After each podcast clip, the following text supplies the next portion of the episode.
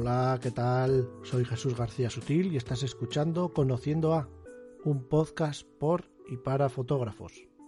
Hoy tengo el placer de tener aquí un fotógrafo que ya lleva bastante tiempo en el mundo de la fotografía. Fijaros, lleva desde 1991 y es un fotógrafo que ha tenido trabajos publicados en El País, La Vanguardia, ABC, La Razón y hasta en National Geographic. Es un fotógrafo que nos va a mostrar la fotografía desde otro punto de vista, nos va a mostrar el ser humano desde otro punto de vista y sobre todo vamos a conocer a la persona que está detrás de Daniel Casares Román.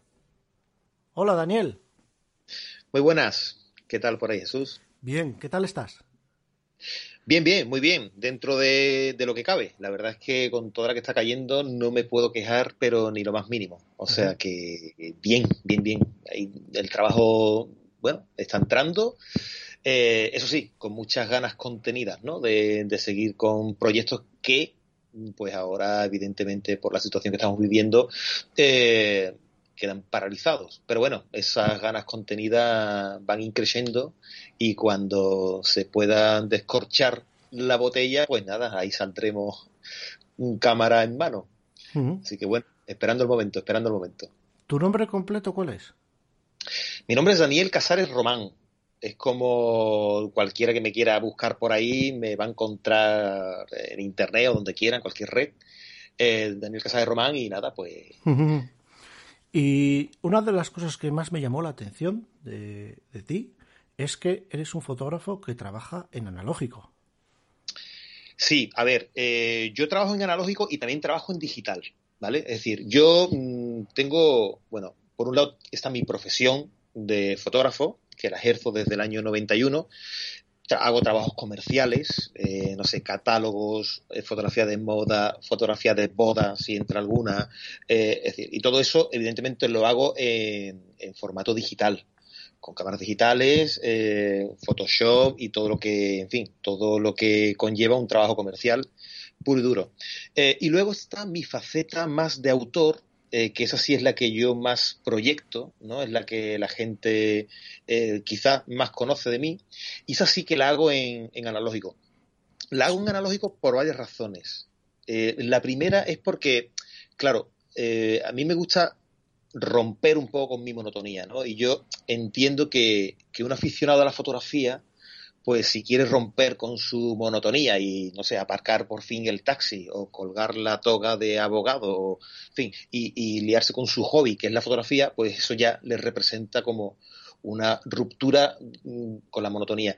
En cambio, para los fotógrafos que trabajamos en digital constantemente, pues si yo me llevo esa misma herramienta para hacer esas fotos que yo hago como aficionado, pues no termino de romper. Entonces, para romper de verdad, intento, bueno, pues eso, ir con una cámara analógica, con mis carretes, que luego yo revelo de manera artesanal en casa. Es decir, es un poco la necesidad también de romper con la monotonía, ¿no? Yo siempre digo que si tengo en una mano una Nikon o una Canon, tengo una herramienta, y si en la otra mano tengo una cámara analógica, como la Leica, que es la que tengo, lo que tengo es un juguete. En una mano tengo una herramienta y en la otra tengo un juguete. Entonces, eh, oye, mm, en mi momento de, recreo, en mi momento de, bueno, de, hacer fotos por, pura afición, es así, eh, sí me gusta ir con una cámara, bueno, que me representa un reto interesante y por otro lado que rompe, como te digo, con la monotonía del profesional.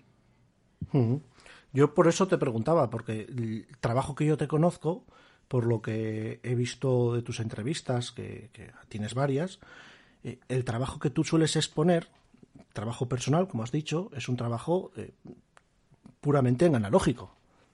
Sí, claro, ¿por qué?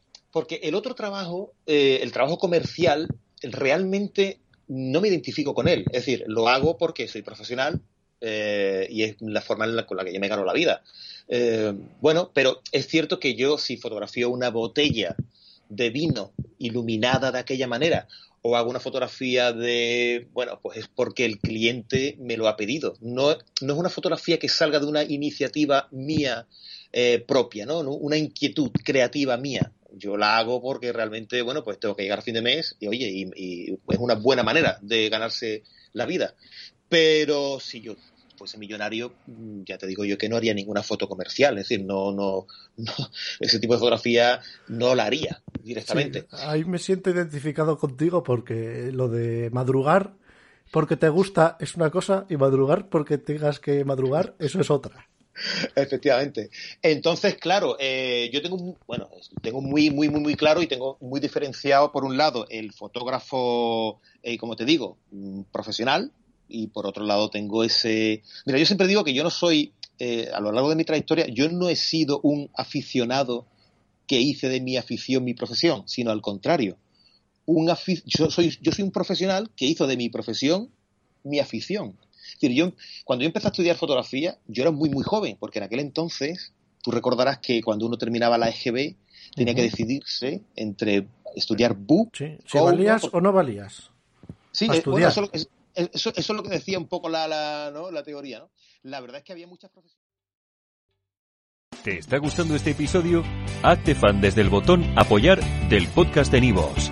Elige tu aportación y podrás escuchar este y el resto de sus episodios extra. Además, ayudarás a su productor a seguir creando contenido con la misma pasión y dedicación.